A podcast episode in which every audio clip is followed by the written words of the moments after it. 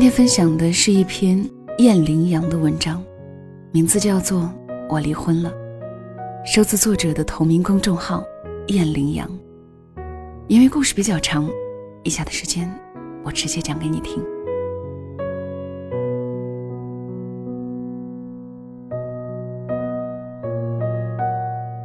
离孩子的周岁生日还有一个月，我在前夫的手机里发现了他所有的秘密。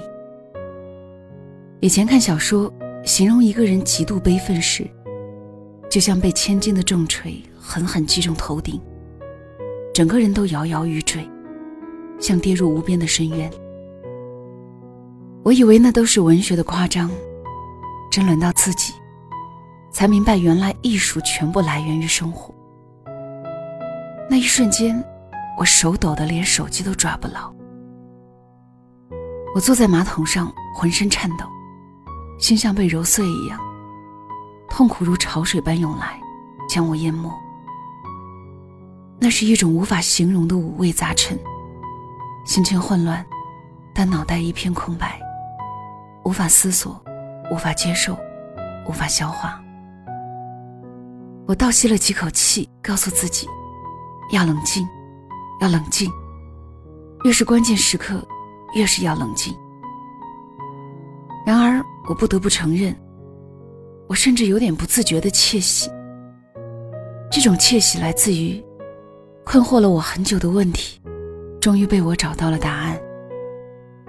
我想起几年前看过的吉米的一本绘本上，上面画了一个精瘦的人挂在蜘蛛网上，旁边的配文是。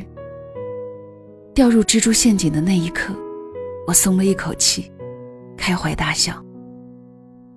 我听到自己的声音说：“恭喜你，再也不用担心掉进蜘蛛网了。”真相大白的那一刻，我的心情不全是震惊和悲伤，我甚至有点开心，像是终于等到了一个等了很久的结果。我听到自己的声音说：“恭喜你。”可以离了。我轻手轻脚回到房间，把他的手机放回原位，浑身哆嗦着爬回床上，躺到他身边。我把他的手拉过来枕在头上，静静的等着天亮。虽然那一夜如生孩子前夜一般漫长，老早以前我就想过有这么一天。我无数次想过这一天到来时我会是什么样子，脑海里演绎过无数个，或歇斯底里，或面若冰霜，或泪如雨下，或处理愤怒等版本。但他真的来了，我居然没有爆发，而是一反常态，转过身去，最后一次，充满疼惜的、温柔的，紧紧的拥抱了这个被我称为是老公的人。这个曾经让大着肚子的我，在无数个夜里开着灯等他回家，却死等不回的人。这个我躺在产床上，承受着撕心裂肺的疼痛，却根本找寻不着他身影的人。这个我曾经恨得牙痒痒，无数次想过要离开，但总觉得时机未到的人。不管过去发生过什么，那些恩怨都不重要了。重要的是，这一别，从此萧郎是路人。那么，在最后一刻，我有什么理由不温柔些呢？可能他从来没有真正的爱过我，也可能他对我做过很多很过分的事情。但毕竟彼此相爱过，那些美丽的片刻，在人生漫长寒冷的旅途里，足够我们温暖很久了。即便要离开，我也想好好的跟他道个别。东方微亮的时候，孩子在沉睡，我在装睡，他的闹钟却响了。他像往常一样，快速起床、洗漱、收拾细软，准备出差。临到门口，他好像忘记了带手机充电器，折返回来。我的心提到了嗓子眼儿。怕他发现前一天晚上有人动过他的手机，可后来证实，我这个担心是多余的。在他轻轻把我们房间的门关上的那一刻，我叫住他：“等等，抱我一下吧。”他急匆匆的回来：“都老夫老妻了，还抱啥呀？”话虽如此，他还是急匆匆的抱了我一下，然后头也不回的走了。我一看时间，凌晨五点半，听到了他关门的声音。直到他已经走远，我才开始把压抑了整整一夜的情绪释放了出来。我把自己捂在被子里，放声大哭，感觉自己像一片干涸的稻田。终于看见上游的水库泄了闸。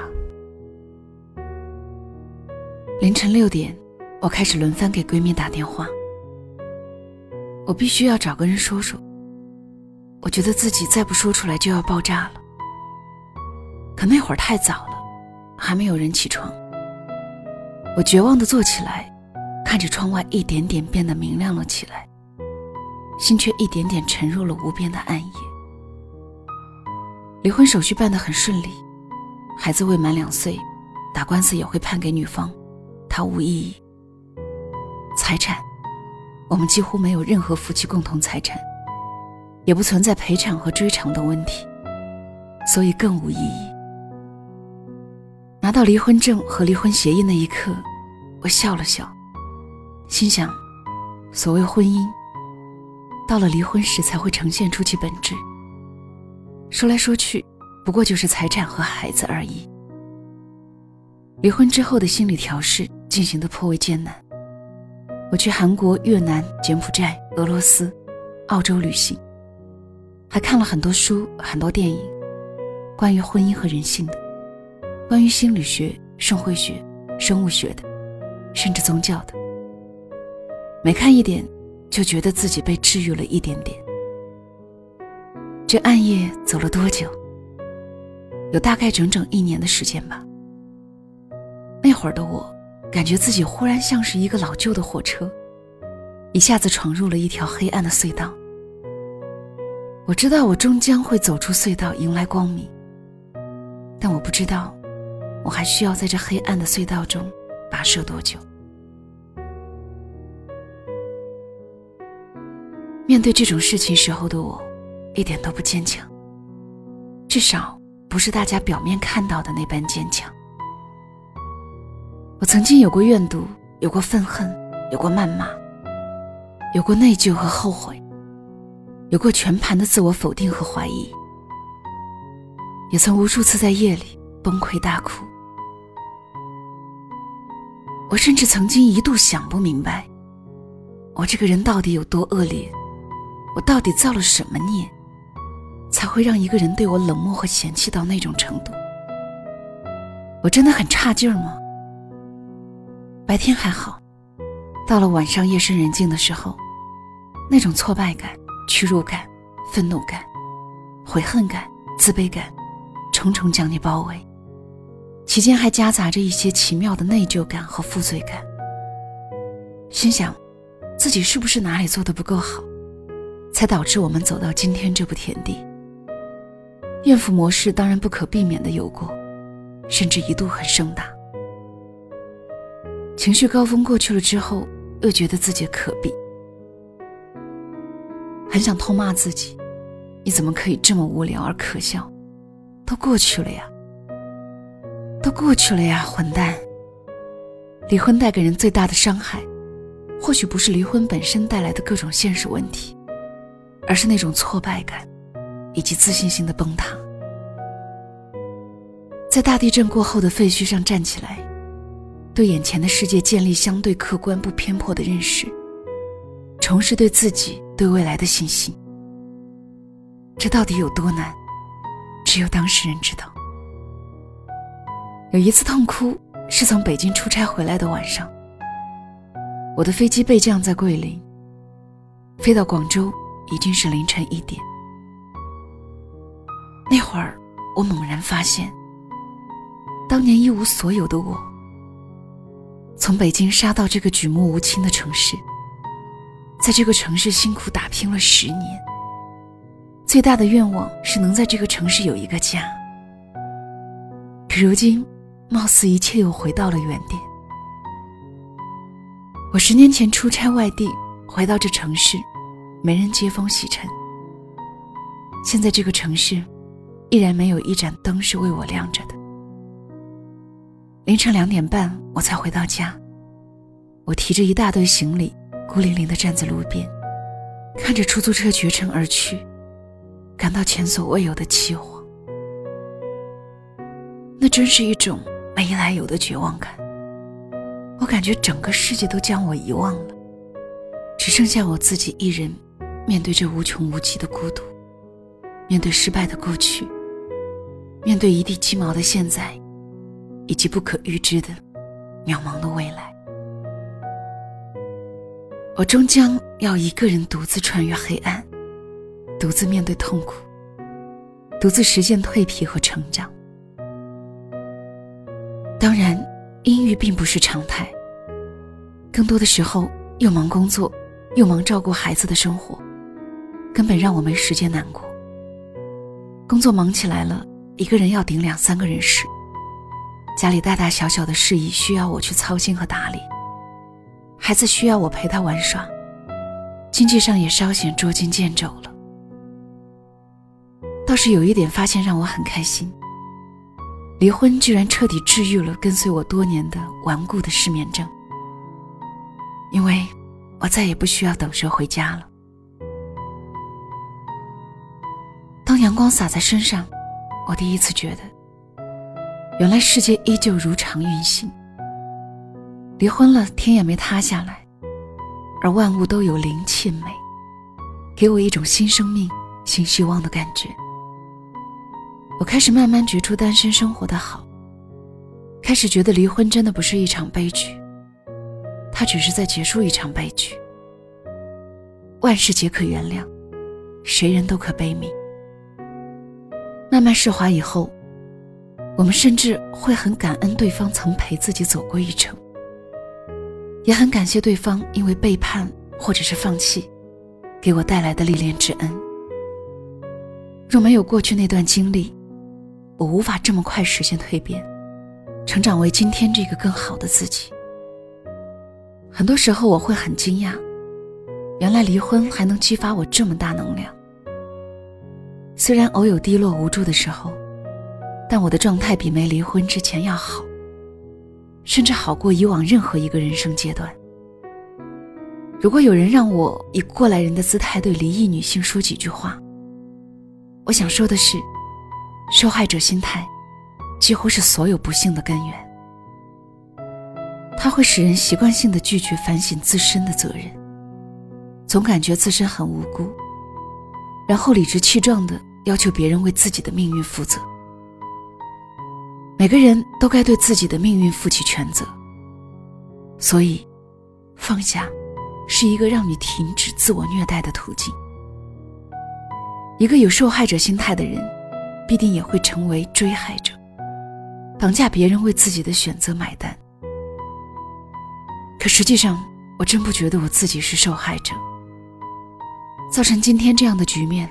我自己也是有责任的，我也是我自己命运的缔造者，所以，我愿赌服输。如果有谁期待我站在道德的高度来一场对前夫的控诉，或者讲述一个听起来无比震惊和狗血的故事，你恐怕要失望了。离婚也是一场大浪淘沙，拼的是格局、能量、气度、眼界和悟性。事情已经发生。我们只能尊重和接纳事实。婚姻这事儿吧，就是选择与一个什么样的人过一种什么样的生活，也就是一种生活方式。实际上，一个人也过得挺好。如果多一个人不能过得更好，那我宁愿不结。如果你连自己想要成为什么样的人，过什么样的生活都不知道，而且不打算自己去实现。却等着某个人来给予，那迟早别人都会拿走。不依赖于任何人，先弄清楚自己想要的是什么，最终总会吸引到那个人来到你的身边。而离婚这事儿，就是选择不与什么样的人过一种什么样的生活，这都是常态，跟选择跟不跟谁去吃火锅或者是炒菜，没多大区别，只是影响范围广泛一些罢了。在我的观念里，有些事情不过是能接受或者是不能接受，都只是个人意愿选择。我根本都不想站在道德的高度去指责谁，说你这么做是不对的，你应该怎样怎样。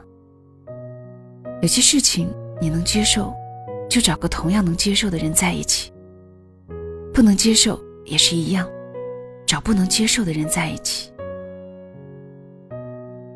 我一直认为，是爱的意愿和能力组成了爱本身。若婚姻中缺乏这两者，那么，选择离婚是给予彼此的最大尊重。如果我没有眼光来善于选择，但求我能够觉悟而勇于舍弃。人生就得学着忍住眼泪，去体会人面对命运时的无能为力，进而尝试着去原谅全世界，包括自己吧。前几天，老妈给女儿买了一个鸡毛毽子。我踢两下就踢不动了，随口就跟女儿说了一句：“妈妈不会踢，让你爸爸教你踢，他能踢很多下。”说完，我愣住了，我感到自己是切切实实的放下了那个人，那段关系。在跟人讲起他的时候，无情绪，无爱憎，只是单纯的去描述一个事实。的确，爱恨全消之后。我们对彼此而言，就像是在同一家酒店吃自助餐的两个陌生人，客气而疏离。某一次，前夫来接女儿，我看到长胖了很多的他，居然脱口而出：“我终于知道我们为什么离婚了，因为一家不能容两胖。”话说出口，我感到自己心里住着的那个爱调侃的二货又活起来了。在为了孩子和前夫相处的问题上，我是这么认为的。孩子是很敏感、很有灵性的生物，父母之间有怎样的相处气场，他完全可以觉察出来，你没法伪装，也伪装不了。生活在单亲家庭里的孩子或许不大幸运，但对他而言，更不幸的是离婚之后的父母依然互相鄙视，彼此交恶。父母是孩子首先接触到的人群，如果孩子夹在父母中而感受不到温暖，至少不要感受到彻骨的寒冷和敌意吧。对于离婚的两个人而言，能为孩子做的也就是这样了，把离婚对孩子的伤害降到最低。这一年多来，我听闻了太多不幸，有朋友患癌，有朋友意外死去。有朋友的孩子得了重疾，这不由得让我再次思考：离婚真的是人世间最小的磨难了，甚至小到不值一提。人生最重要的是什么呢？真的是爱情，是婚姻，是孩子吗？不。仔细想想，爱情、婚姻也好，家庭、孩子也罢，或者是牛逼的事业、无敌的美貌和才华。他们带给人的终极意义是什么？不是身体的快感，不是俗世的快乐，不是外人看到的美满，不是金钱的欲望，不是这些外在的。只有那些给你内心安宁、踏实、幸福、美满的，才是一个人精神内核的发源地。说穿了，无疑是爱，是希望，是内心的力量支撑着我们每个独立个体。在星球上生活，回到爱、希望和内心的力量。我对前夫想说的只剩下一句话：保重。我身边也有很多单亲妈妈，甚至是未婚妈妈。我知道，他们都曾有过执迷不悔的坚持，有过行行重行行的彷徨，更有过天长水阔知何处的无助。但现在。他们都无一例外告别过去，并努力让自己活得精彩。我不想说没有伴侣的他们一定都是幸福的，因为我不是他们。但至少，现在的他们，已经不再将自己置身于爱苦期待的境地。阿 Q 一点想，我觉得我们简直就是女性解放的先驱。在很多苦大仇深的妇女还裹着小脚走碎步的时候，我们已经光着大脚丫子狂奔在生活大道上了。我们当然希望能收获婚姻的幸福，但婚姻幸福是天时地利的迷信。它没有多少逻辑常态可循，要的只是一物降一物的绝对性。远方不是终点，风景在路上。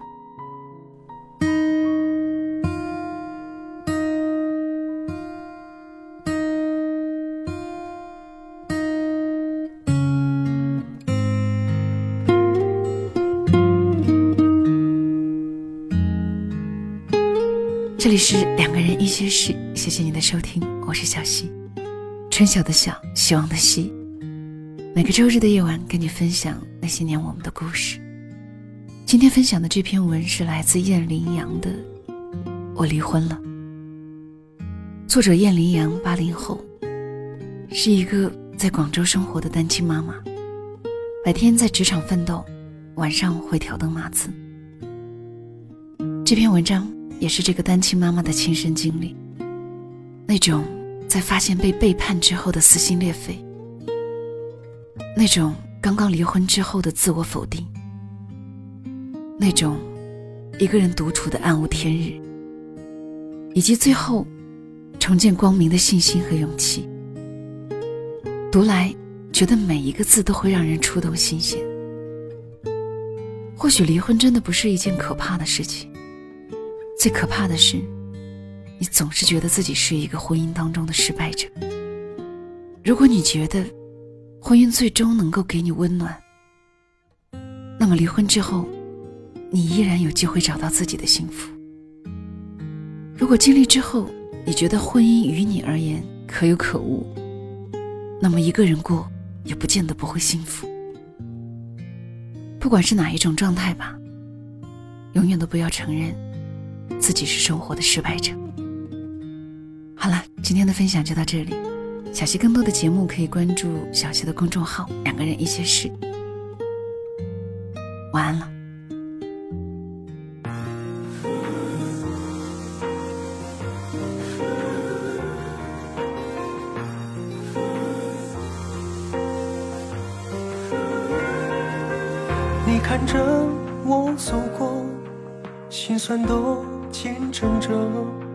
哭过、泪过、也笑过，只要有你就有快乐，日日夜夜陪伴，让我不再孤单，给我鼓励和温暖，这就是我想要的永远。多情